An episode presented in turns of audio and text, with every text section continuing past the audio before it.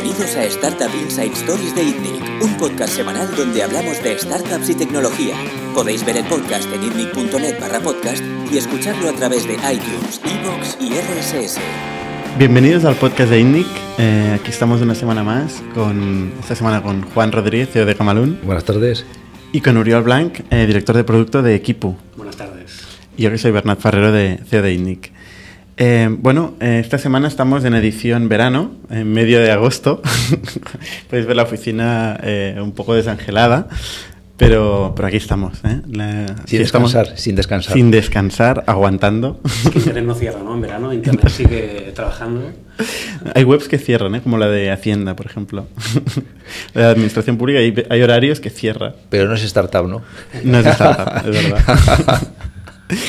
Entonces, eh, ostras, un- estábamos comentando que sería muy interesante contar la historia de Uriol, eh, que apareció en otro podcast directamente como presentador. Fue un La estreno, pri- fue un estreno en los podcasts de Indic como presentador directamente. Tampoco se presentó mucho, de hecho no se presentó en absoluto. y aprovecharemos hoy para, para comentar un poco tu, tu experiencia, que, que es muy, muy relevante para la audiencia de, de ITNIC. Cuéntanos un poco, ¿cómo, cómo empiezas, Uriol? ¿De, de dónde vienes? Pues yo estudié en la Facultad de Informática de Barcelona. Igual que mucha gente, Mucha de, gente de aquí. De, Indic, de hecho hay bueno, algunos que habíamos coincidido, más en el bar que quizá en alguna asignatura, porque soy un- algunos años mayores que, que la mayoría. Eh, de allí hice, intenté hacer un salto a una startup con unos amigos de la, de la facultad. Eh, chocamos con la, con la administración de esa época, que para hacer una startup y tener ayudas era bastante complicado. De hecho, cuando presentamos un poco el plan, nos aprobaron la ayuda que en ese momento se llamaba Génesis. No sé si habéis tenido alguna experiencia con el Génesis. Era una ayuda de, si no, si no recuerdo mal, 30.000 euros, eh, pero que te pagaban a dos años vista siempre que fuera en activos. Tienes que demostrar que no era para sueldos de los fundadores. Entonces, claro, nosotros- Increíble. Increíble. Sí, sí, esto era la, la ayuda pública que había. Era el ENISA de antes y, bueno, fue bastante dramático. Ostras, sí, eres prehistórico realmente. Prehistórico, prehistórico. Emprendedor prehistórico. Sí.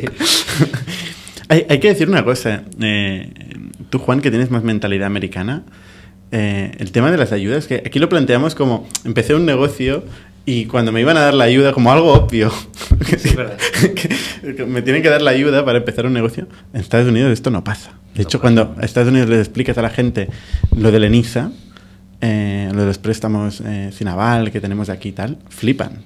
O sea, yo realmente no, no se lo creen. ¿No? No se lo creen porque no existe. Lo que pasa es que hay mucho ángel inversor allí que aquí Claro. no hay. Claro. Que es distinto, ¿no? Hay mucha más facilidad de Sí, dejarte de pasta para mucho empezar más. algo, ¿no? Esa es la diferencia. Aquí yo creo que es bastante complicado. Aquí la cultura es ir a buscar al gobierno, digamos, ¿no? que me ayude el gobierno. Pero es que es la cultura de Europa. Pero por la falta quizá de estos business angels, Claro. ¿no? que te pueden Sí. acompañar y confíen en el, en el equipo, en el producto que vas a montar. Entonces supongo que por eso tiendes, ¿no? y más en esa época que te hablo del 2007, 2008, eh, No, no, no es tan prehistórico. no estamos en el histórico, no soy tan mayor. 2007 creo que era, sí. Y entonces no os dieron la ayuda y no empezasteis. Mm, Estamos, en ese momento, estamos debatiéndonos si empezar o no. Empezamos a desarrollar, bueno, de hecho estuvimos ocho meses en activo, en oficinas en La Salle. Eh, teníamos pocos gastos porque estamos compaginando con estudios, algunos, y viendo en casa, o sea que tampoco fue muy dramático, no era tan importante, pero en ese momento también nos estaban tan- eh, tanteando algunos eh, recruiters y dos decidimos cambiar de aires. Yo entré en una pequeña consultora aunque era consultoría y hacíamos apps para, para bancos, ahí fue cuando empecé a desarrollar mi, bueno, eh, mi carrera profesional de programador mobile, en iPhone sobre todo, eh, eh, el ambiente era bastante startup. De hecho, gente con la que luego he ido eh, haciendo cosas en mis aventuras y, red- y proyectos e incluso startups, los conocí allí Ahora contarás las, las aventuras, ¿no? algunas que se puedan contar. Eh, y fue una experiencia muy, muy buena para empezar a aprender a programar realmente, con, con buenas prácticas, obviamente de esa época, y luego han ido mejorando y hay mucho más eh, lecturas y muchas más cosas para aprender, pero bueno, allí aprendí, bueno, aprendí bastante. Y luego entré en Fiverr, una empresa conocida en el sector.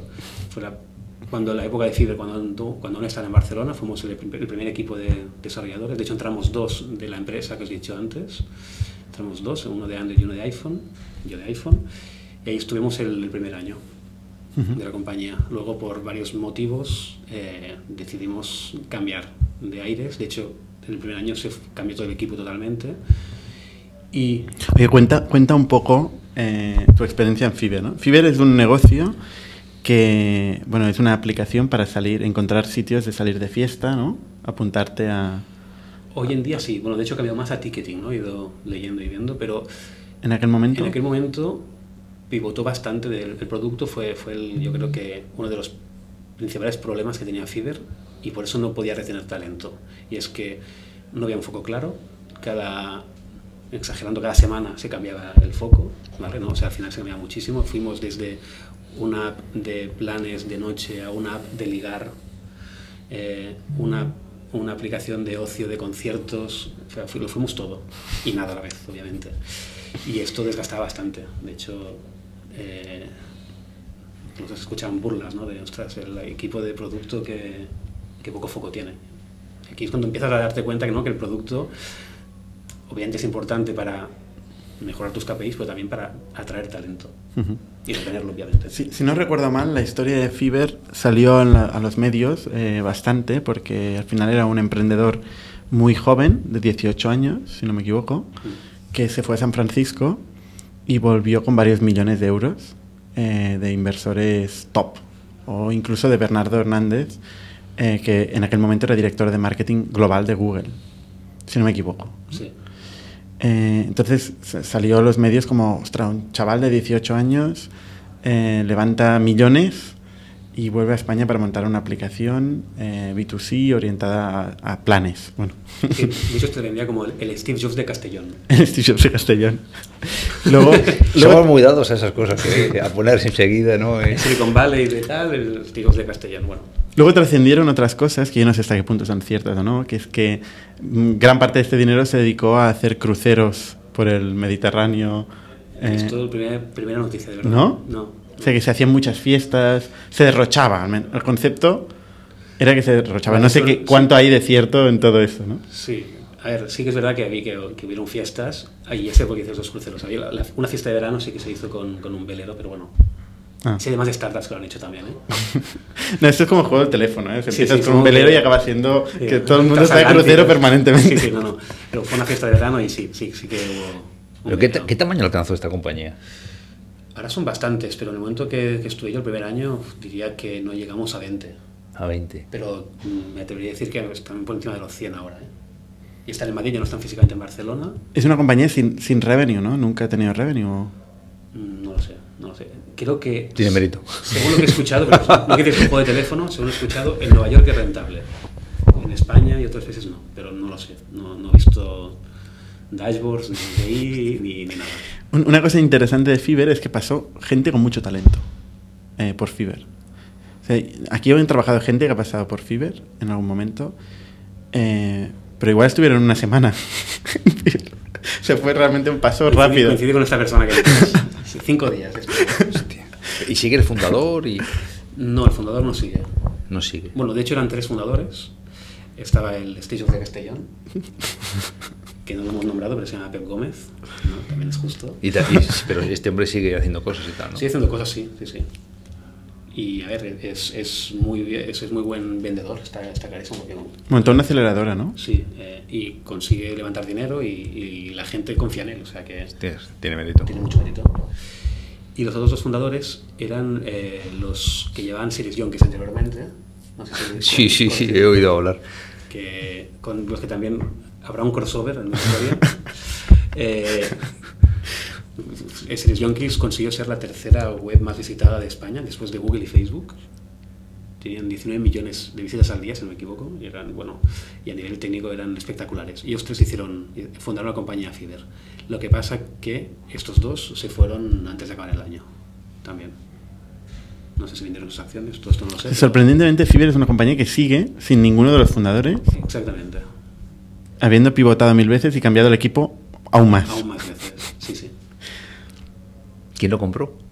No, nadie lo compró. Nadie lo compró. Sigue viendo de inversión. O sea, son los, los fondos de capital riesgo, entiendo, Que siguen ahí la están gestionando sí. la compañía. Si no recuerdo mal, el lead investor es Axel. Y Bueno. cada, cada año siempre hay una noticia de que han puesto un poco de dinero más. O sea, Sí. que supongo que las métricas siguen convenciendo, ¿no? Eh, porque si no... Sorprendente, ¿eh? Sí, sí.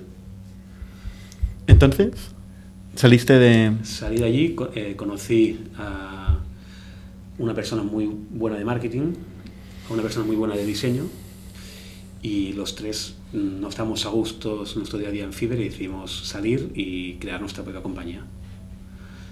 Y fundamos Gossip. que es por lo que estamos aquí, entiendo. A ver, Gossip. Gossip, ¿cuál era el objetivo de Gossip? Gossip, nuestra idea era hacer una aplicación de rumorología, mm, porque en España vemos que venden un montón, bueno, no hay más que abrir Telecinco a cualquier hora, ¿no? y, y se ven los debates y los shows que hay. Y nuestra idea era aprovechar todo esto, hacer una aplicación con un diseño muy mm, parecido a una revista, con colores muy rojos y amarillos que chocase mucho y que tú fueras pasando las, las páginas de la revista y vieras gossips. Entonces los gossips, que eran como post en ese momento, eh, se agrupaban en salas que podía crear la gente de manera orgánica. Nosotros nos imaginamos que se crearía eh, la sala de Gran Hermano, la sala de supervivientes, ¿no? y la gente pues, comentaría allí sus cotilleos. Esto lo lanzamos Genial. Esto lo lanzamos un 10 de diciembre de 2013, si no me equivoco. 2013. Y el, que era lunes. Y el jueves teníamos un burofax. ¿Teníais Un un? burofax. En cuatro días. No habíamos, o sea, no teníamos dinero, no habíamos hecho ninguna campaña, ni nada. Lo habíamos lanzado eh, y avisamos a los amigos que empezaron a publicar. Y era Belén Esteban que quería invertir. No, mira que en un colegio de Cugat eh, se había hablado de un niño y habían dicho que, bueno, cosas bullying sobre, sobre ese niño. Entonces, eh, claro, nosotros la primera pregunta bueno, fue qué podemos hacer, ¿no? Para qué cambios podemos hacer en producto para evitar que la gente use eh, la aplicación para hacer ciberbullying. Nosotros, claro, tú puedes hacer un producto pensando que se va a usar de una manera, pero al final los usuarios son como, los que dicen cómo, cómo usarlo. Entonces, nuestro día a día, incluso noches, porque yo era el developer en esa época, eh, Pe- Pero vosotros pedíais que fuera mayor de 18 años o qué cosa y tal para, para sí, poder. de ¿no? hecho, uno, una de las principales problemas era que solo está hecho para iPhone eh, y entraban niños de 14 años. La primera pregunta es, ¿los padres por qué dan niños, iPhones a niños de 14 años? No había ni web, ni Android, ni nada. Entonces fue un MVP, nosotros queríamos ir haciendo sí, eh, las, otras, eh, las otras plataformas y quizás sí que faltaba más control a la hora de, de- de registrarte. No pedíamos el DNI, pero bueno, al Hombre, final... pues que- pues que- ¿Qué Claro. aplicación de social network Nosotros eh, te pide el DNI para entrar? Es que no. Nos comparábamos realmente con, con la estructura de Twitter, ¿no? pero con la diferencia que en vez de seguir personas, seguías tu- eh, temas, salas, ¿no? como si siguieras un hashtag. Nuestra idea era esa y nos pensamos mucho en el flow de, de- de Twitter y Twitter en esa época eh, era tan anónimo como puede ser un mail. ¿no? Entonces, bueno, eh, al cuarto día ya nos dimos cuenta que estábamos en medio de algo viral, eh, algo que teníamos que empezar a, a trabajar en ello para que no se convirtiera en, en una bomba atómica. De hecho, los periódicos nos decían que éramos los inventores de la bomba atómica 2.0. ¿vale? Joder. Sí, sí. Entonces, eh, esa segunda semana llegamos a, no sé si 10.000 usuarios registrados, todo esto sin ningún euro en marketing. Eh, Pero ¿de dónde llegan? O sea, ¿cómo llegan a vosotros la escuela esta? Mm, Lo que pasó es que fue muy viral y la gente se pasaba screenshots por, por WhatsApp. De, mira, Había WhatsApp. Había WhatsApp. Sí, 2013 había, había Vale. WhatsApp. Y la gente eh, se pasaba screenshots de, mira, está hablando de ti o está hablando de tal en el colegio. De hecho, a mi hermana le llegaban WhatsApps de una aplicación que se llama Gossip que hablaban del colegio, ¿sabes? Y, y, claro, esto pasaba en toda Barcelona. Fue un boom, fue muy viral en Barcelona. Una ciudad fuera de Barcelona, no, no tuvo tanto éxito. Pero entonces empezó a tener una repercusión en los medios. Nosotros también estamos intentando en ese momento, después ya tener eh, una primera versión y tener métricas, intentábamos ir a inversores, pero claro, había muy mala prensa. Muy mala prensa y muchas mentiras en la prensa que no contrastaban. De hecho, recuerdo un día en el periódico, no, en el Punahui, perdón, ¿se puede decir nombres? ¿El periódico? Sí, sí, claro. Pues eh, Todo, se puede contar todo. o sea, aquí. dijeron que había venido la policía a tirar los servidores mm, a nuestra oficina, ¿no? ¿A tirar? ¿Qué significa tirar? a desconectar. Para empezar, los servidores no estaban en la oficina, ¿sabes? Error, ¿no? Pero bueno, eh, y claro, No había venido nadie. no viene nadie.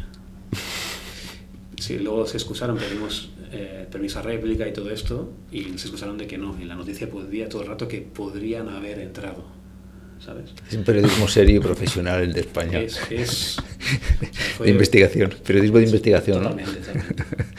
Y cree que bajo esto es legal despotricar y, de- y decir mentiras y calumnias. Gossip, gossip. Gossip. Por una, por una vez más, ¿no? les damos la razón. Tiene, tiene sentido esta, esta, esta aplicación. Y bueno, eh, la prensa fue viniendo, eh, nos invitaron a varios programas para ir a tertulias, a varios conocidos como Buit al Día, de Josep Cuní. Si buscáis, me veréis ahí un día hablando sobre, sobre la bomba atómica 2.0. Eh, nos reunimos con, con la asociación de padres, bueno, con varias asociaciones eh, de padres, de colegios públicos, de colegios cristianos, para que entendieran que nosotros no queríamos hacer eso y que había realmente un problema en la educación. Nosotros podíamos llegar allí, intentar ayudar. A nivel de producto empezamos a hacer y desarrollar herramientas que baneaban o identificaban insultos, pero es muy complicado muy complicado. De hecho, bueno, el ejemplo que siempre ¿no? Eh, poníamos es que identificamos la palabra puta, ¿no? Pero diputado, realmente no se decía mucho diputado en la plataforma, pero diputado, eh, claro, tenías que dejarlo pasar, ¿no? Y luego hay todas las variaciones de poner espacios, ¿no? Cambiar de letras y bueno. Entonces, para que tengáis una idea, eh, esto estamos hablando del primer mes de vida de Gossip. Un solo developer, que era yo, haciendo la plataforma de iPhone, el servidor, luchando contra el reloj, contra... Más o menos ya en esa época habían unos 30.000 usuarios que no decían más que inventar insultos y inventar gossips. O sea, es un developer, una persona de marketing, una de producto Sí. y un abogado. El abogado- El abogado era El abogado no estaba todavía. Sí, empezaron a colaborar varios, varios amigos que nos ayudaron eh, para, bueno, sobre todo para prensa. eh, hubo uno ex iOS eh, que nos ayudó muchísimo para lidiar con la prensa, eh, cómo, cómo hablar con ellos, eh, preparar los horarios, porque claro, nos quitaba mucho tiempo. Teníamos la prensa casi cada mañana en la oficina.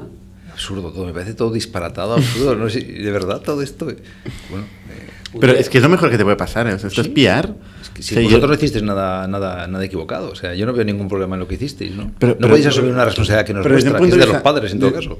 Por eso, y desde un punto de vista de negocio, tener la prensa cada día hablando de ti es, es lo mejor que te puede pasar. Para SEO. Para todo. De hecho, Matías Prats, ¿no? Eh, líder en de noticias, En la seriedad. o sea, no, empezó un telediario hablando de, de nosotros. Hostia. O sea, que esto ya es como un check, ¿no? En, Vosotros erais carne de cañón de ser comprados por Telecinco. Totalmente, totalmente. o sea, Totalmente, totalmente. Lo que pasa es que eh, había mucha presión sobre ello. De hecho, aparte de venir prensa, un día recuerdo que vino la policía a la oficina. O sea, sí vino. Vino la policía, pero no tirar servidores, vinieron a conocernos, ¿vale? Y ¿no? Eh, vimos que está todo muy, muy bien, los términos y condiciones son correctos, no queremos que hagáis nada, pero queremos ver... eh, no entiendo nada. no, no, es que fue el detonante, para, mo- o sea, el detonante moral para decir seguir o no, ¿no? Y que querían saber quiénes éramos por, bueno, si pasaba alguna cosa. No sé qué tenía que pasar, pero...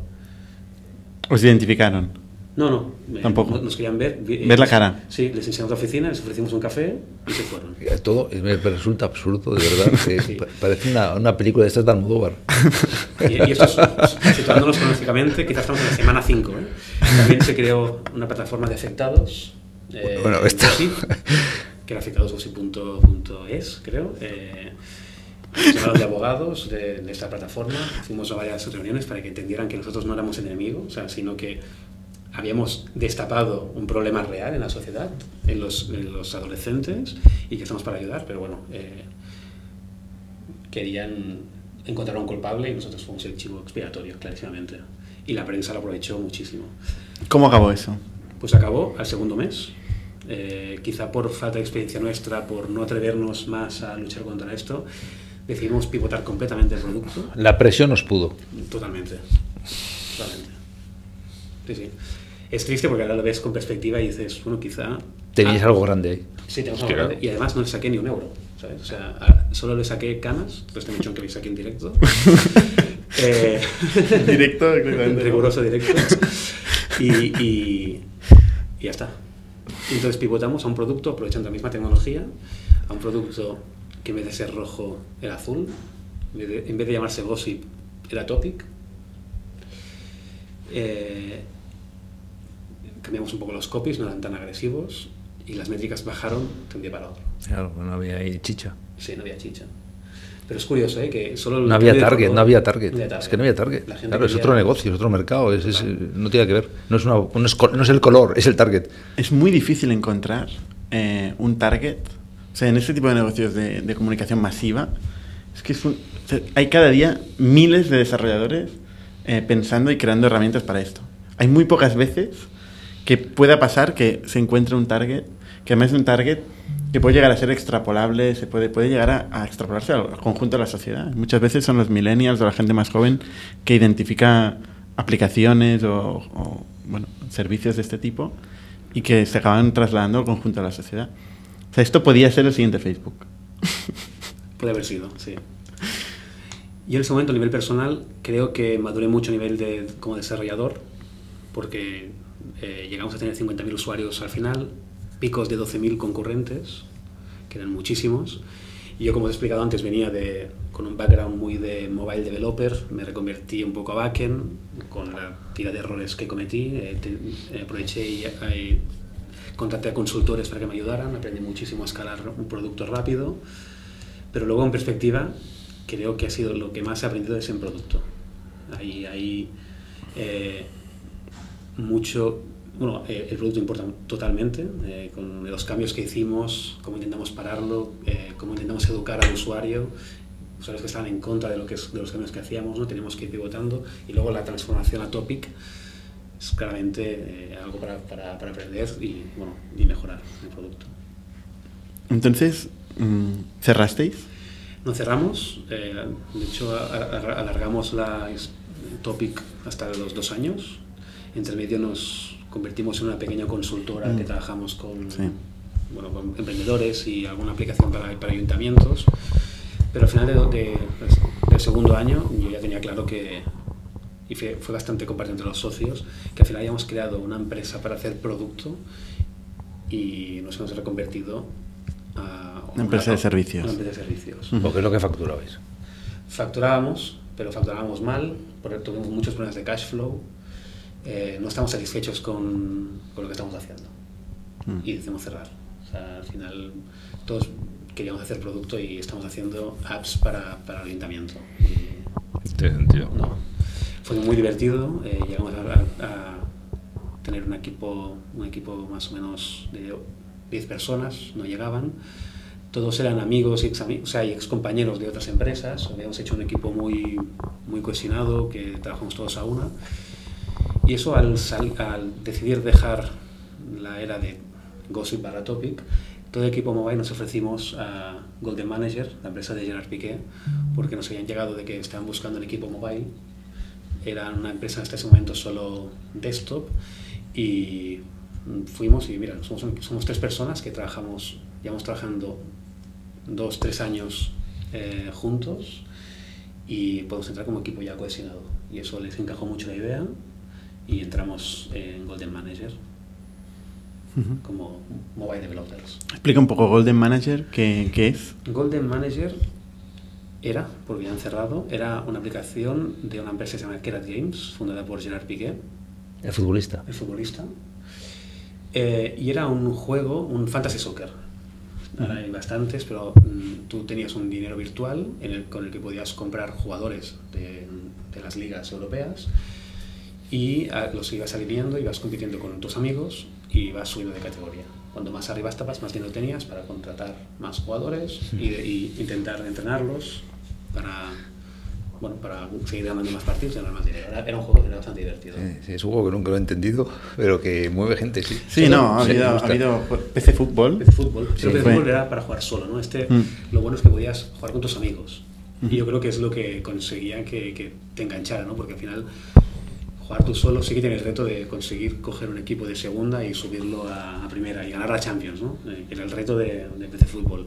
En Wonder Manager tú lo que podías era picarte tus amigos Mm. y ficharle un jugador y ganarle luego. Pero Golden Manager fracasó y PC Fútbol sigue, ¿no? No, PC Fútbol yo creo que es de la prehistoria. Sí, Y de tampoco. sí. Ninguno de los Era, dos. era un juego que tú comprabas en el kiosco. PC Fútbol. Por- El kiosco, ¿eh? De con los pesetas. periódicos. Con pesetas. ¿Con pesetas? Con pesetas. Wow. y tanto. Sí, sí. 2.500 pesetas. Iba saliendo cada año uno de- con, con el nombre del, del año, ¿no? O sea, En, en No, 1995, ¿no? Que era 4.0, 5.0. ¿Ah, sí? Creo que, bueno, o sea, puede ser, ¿eh? No sé. Y- Eso va a hacer un podcast Y oye, y, y trabajar para Piqué, Gerard Piqué. Gerard Piqué es, es empresario, es un... Me sorprendió mucho y muy gratamente. Sí, Ujú. Yo creo que todos tenemos la imagen de que cualquier futbolista, por ser futbolista, ya no tiene que saber de nada. Incluso nos atrevemos a decir que son tontos. ¿no? Yo creo que es algo que se escucha. Y Gerard Piqué es una persona muy, muy lista. Eh, de hecho, él empezó como, como cualquier emprendedor. Él diseñó un business plan, eh, se lo presentó a amigos, primero para coger feedback. No le decía falta la inversión, eso es lo bueno que tiene. Ya no es como cualquier No, emprendedor. ya no es como cualquier. No pilló un Enisa. Un violinista, supongo. Entonces habló con amigos para buscar algún CEO, porque él entendía que no podía estar en el día a día y buscó un CEO. Entonces, hablando con familiares, se presentaron a una persona que podía llevar el liderazgo del día a día y lo puso al borde, enfrente de, de, de Grad Games, siendo como CEO. Y esta persona contactó a varios bueno, managers y, y developers. Entonces, Kerat vivió muchos años de este juego y luego fueron intentando hacer otros juegos, pero al final, por falta de foco, eh, Piqué decidió también hacer eh, otros proyectos y creo que ha ido muriendo.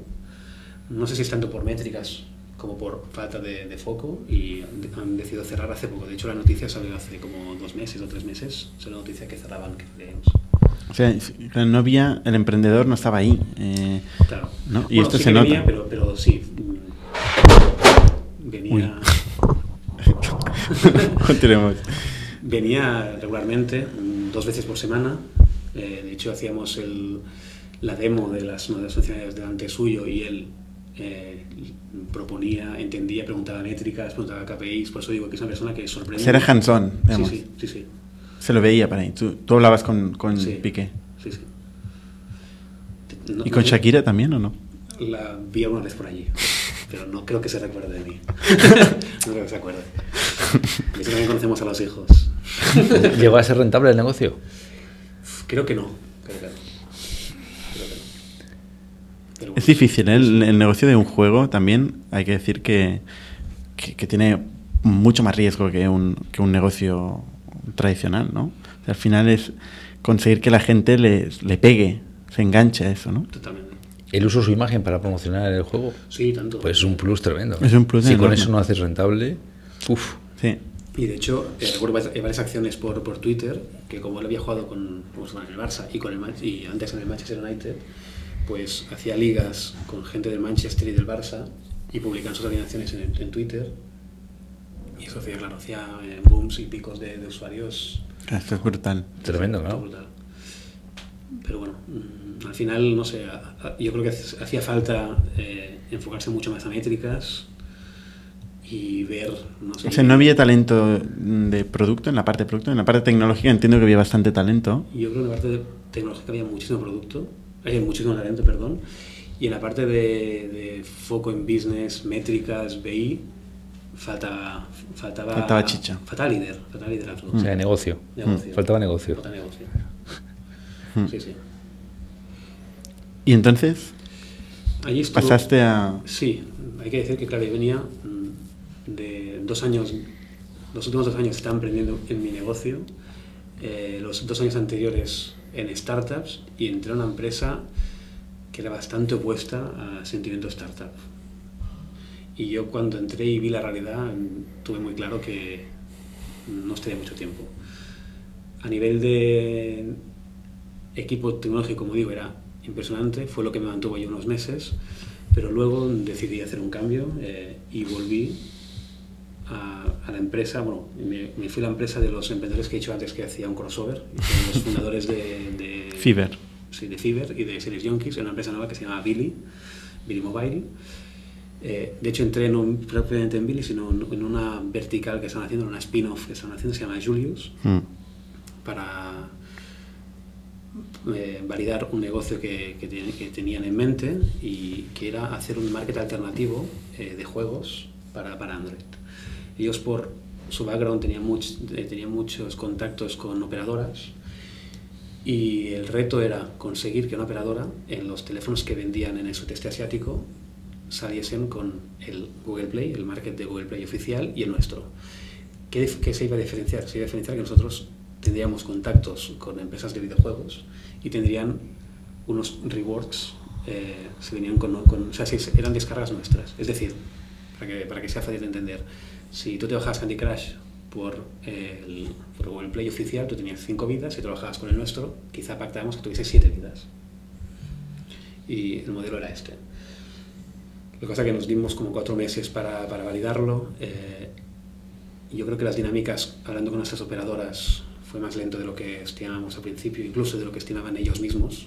Fuimos muy ambiciosos dándonos este deadline de cuatro meses y no conseguimos validarlo. De hecho, el producto salió, tuvimos métricas, pero era una aplicación que se tenían que descargar activamente en, por el, por el eh, market oficial y eso crea mucha fricción. O sea, te obliga a hacer unas cosas en marketing que nuestro plan de negocio no estaban inicialmente. Y bueno, eh, eso se juntó esa desmotivación de que el producto no estaba yendo tan rápido como la, la, con, la, que, con, la, ambición inicial que habíamos puesto, se juntó que Billy, que era la empresa madre, necesitaba gente, estaba muriendo de éxito, estaban creciendo mucho. Entonces los fundadores decidieron que no tenía sentido perder las dos empresas, ¿no? una por falta de foco y otra por falta de gente, juntarlas y crecer. Y en Billy estuvo los últimos tres años. ¿Billy qué hace? Billy es una network. Lo que hace es conecta demanda con tráfico. Es decir, de, conecta gente que tiene tráfico, un webmaster, con advertisers. Uh -huh. Con advertisers que quieren tráfico y quieren pagar dinero a cambio de ese tráfico. ¿no? Entonces, esto se traduce a, a todas con, con un webmaster y le pides un espacio donde pondrás un banner. Cada vez que llega una visita, llegará a la network y con un algoritmo que teníamos de Machine Learning queríamos entender eh, cómo era esa persona, qué target era, lo clusterizábamos y le poníamos el mejor anuncio. Mm. Al final, con varias cookies que teníamos, datos que podíamos conseguir de otros sitios, pues podemos entender si esa persona se comportaba como una persona con más ingresos, y podemos poner, por ejemplo, ponerle un anuncio más de un Alfa Romeo, de branding, o si era una persona con menos ingresos, y podemos ponerle una aplicación eh, para que se descargara un juego, por ejemplo. ¿Esto no es un negocio que está monopolizado por Google? Eh, sí, pero la realidad es que las empresas que, los advertisers al final saben que con Google eh, puedes gastarte hasta un budget, porque el tráfico es da para lo que da. Da para lo que da. Y, lo, y, es, y es, una. Eh, lo compites y al final es una subasta para por el mejor postor. Hmm. Tú, al final tú tienes, tienes, un budget en marketing que tienes que gastártelo. Y se usan rutas alternativas: Facebook Ads, Twitter, ¿no? Eh, todo esto. Y afiliación. Y es afiliación. Eso es afiliación. Afiliación. Porque de hecho Billy al final no trabajaba solo con webmasters directos y advertisers directos, sino que se conectaba con otros Billys, con otras ad networks. Uh -huh. Entonces, porque Billy por el día a día eh, consigue tener mucha oferta y, y, muy buenos deals en el sudeste asiático, por lo que os decíamos antes de, de la otra empresa y los contactos que tienen con operadoras, y en otros países, por ejemplo, en Europa no. Entonces, claro, esto podías ir a una competencia, a un competidor y decir, mira, yo todo el tráfico que tenga de, de, de Serbia te lo mandaré y tú mándame el de Bangladesh. Y, y, y, entiendo que las páginas más típicas, digamos, cualquier, la mayoría del, del tráfico se lo lleva a Google. Y si no se lo lleva a Google, eh, la parte esta que va a afiliación, son páginas un poco que, que no pasan la regulación de Google o... ¿no? So, sobre todo tráfico adulto. Adulto. Sí. es un eufemismo de, de esa palabra. Vale. Son espacios que, digamos, no entran por regulación en Google. Sí. Y países que por regulación, por ejemplo, todo eh, Emiratos Árabes, toda esta zona, tampoco pasa por Google porque, aparte de la regulación de Google, hay la regulación de, de los países y son mucho más estrictas. Entonces tienden a poner banners ellos mismos y, a- y hablar con... Y esto da volumen, esto da volumen. Es que es un negocio tan sumamente grande, el de la publicidad online. O sea, Google, mira lo que factura Google. Cualquier hueco que se deje Google es un negocio billonario. Que cualquier nicho es un Claro. negocio millonario. Imagínate el volumen que tenemos 600 millones de visitas al día. Pasan por nuestro tráfico, o sea, por nuestro ad network. 600 millones en todo el mundo. Y luego son negocios un poco volátiles, ¿no? Porque al final eh, tú actúas de intermediario a veces entre compras a, a un ad network, vendes a otro. Es una cadena, se hacen cadenas larguísimas, ¿no? Larguísimas. De intermediarios que compran y venden una visita en tiempo real. O sea, es, es- es, eh, el, el negocio con más concurrencia, o sea, el mercado transaccional con más concurrencia del mundo. Y de hecho, con cada salto, como estás comisionando, te quedas una parte menor del pastel. ¿no? Entonces, el reto realmente es intentar llegar a la, a la fuente de un lado y del otro, para- maximizar los ingresos. Y es complicado porque al ser un mercado eh, que hay tantas visitas, no paran de, de nacer y nacer y nacer empresas.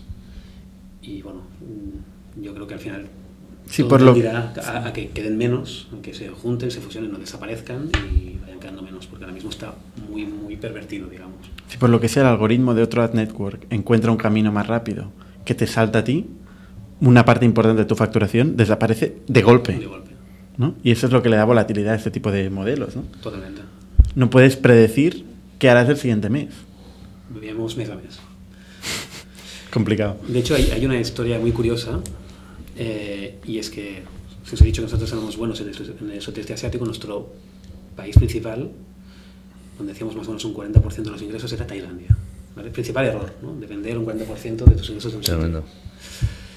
Eh, pues por, cosas, por causas ajenas a la tecnología murió el rey de Tailandia en no sé si agosto de 2015 o 16 podéis buscarlo. No tuvisteis nada que ver, ¿no? nada que ver.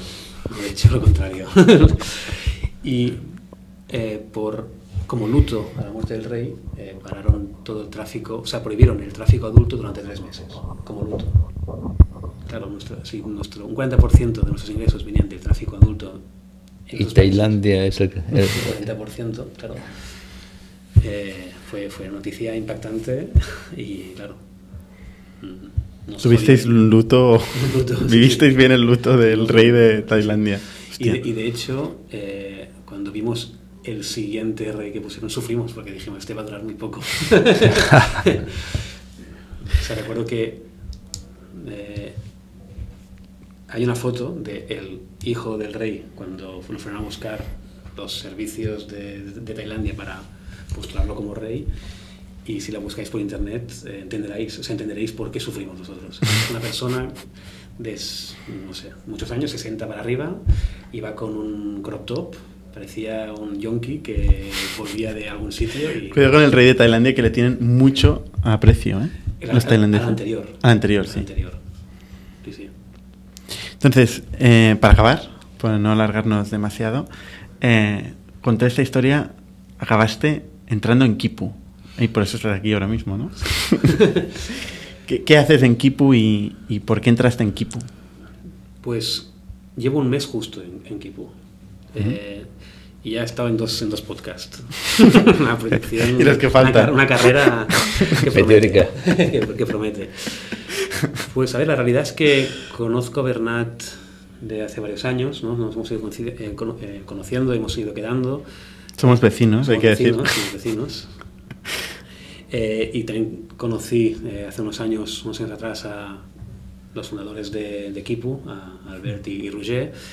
Y bueno, había varias sinergias. Pero bueno, en ese momento yo estaba en Billy, creía que podía crecer, crecer mucho. De hecho, eh, mi rol en, en Billy fue cambiando porque entré como CTO en tecnología y fui pivotando de una manera muy natural a algo más de producto, project management y bueno, sobre todo producto tecnológico. Y en Kipu, eh, mm, el producto o la, la necesidad de producto ha ido cambiando y buscamos a una persona que llevase producto. Antes producto estaba, eran respons- responsabilidades compartidas entre mm, Roger y, y Albert y, y veían la necesidad de tener una persona que con el foco únicamente en producto y eh, que cogiera este reto. Entonces, mm, bueno, aprovecho y cuento un poco la historia de Kipu. sí, brevemente. brevemente. Bueno, Creo que se ha contado alguna vez ¿eh? por aquí, por los podcasts. Vale, pues muy brevemente. Kipu nace hace cinco años como una herramienta interna de, de ITNIC ¿no? para, para ver un poco las, el cash flow que, con las facturas impuestos que, y, y, ver el cash flow actual. ¿no? Entonces vieron que al ser una herramienta, eh, o visteis, ¿no? que es una herramienta que tenía mucho sentido para vosotros, que decidisteis abrirla a los freelance y eh, los freelance empezaron a usarla. Pero por problemas, yo creo que, o por el respeto que dan los impuestos, lo que nos dimos cuenta ¿no? es que eh, el freelance medio pagaba la cuota de equipo, pero seguía pagando un gestor. O sea, si la misión era simplificar la vida al, al autónomo, estamos, estamos creando más overhead aún. ¿no? Estamos creando, o sea, que tienes que entrar a otros sitios.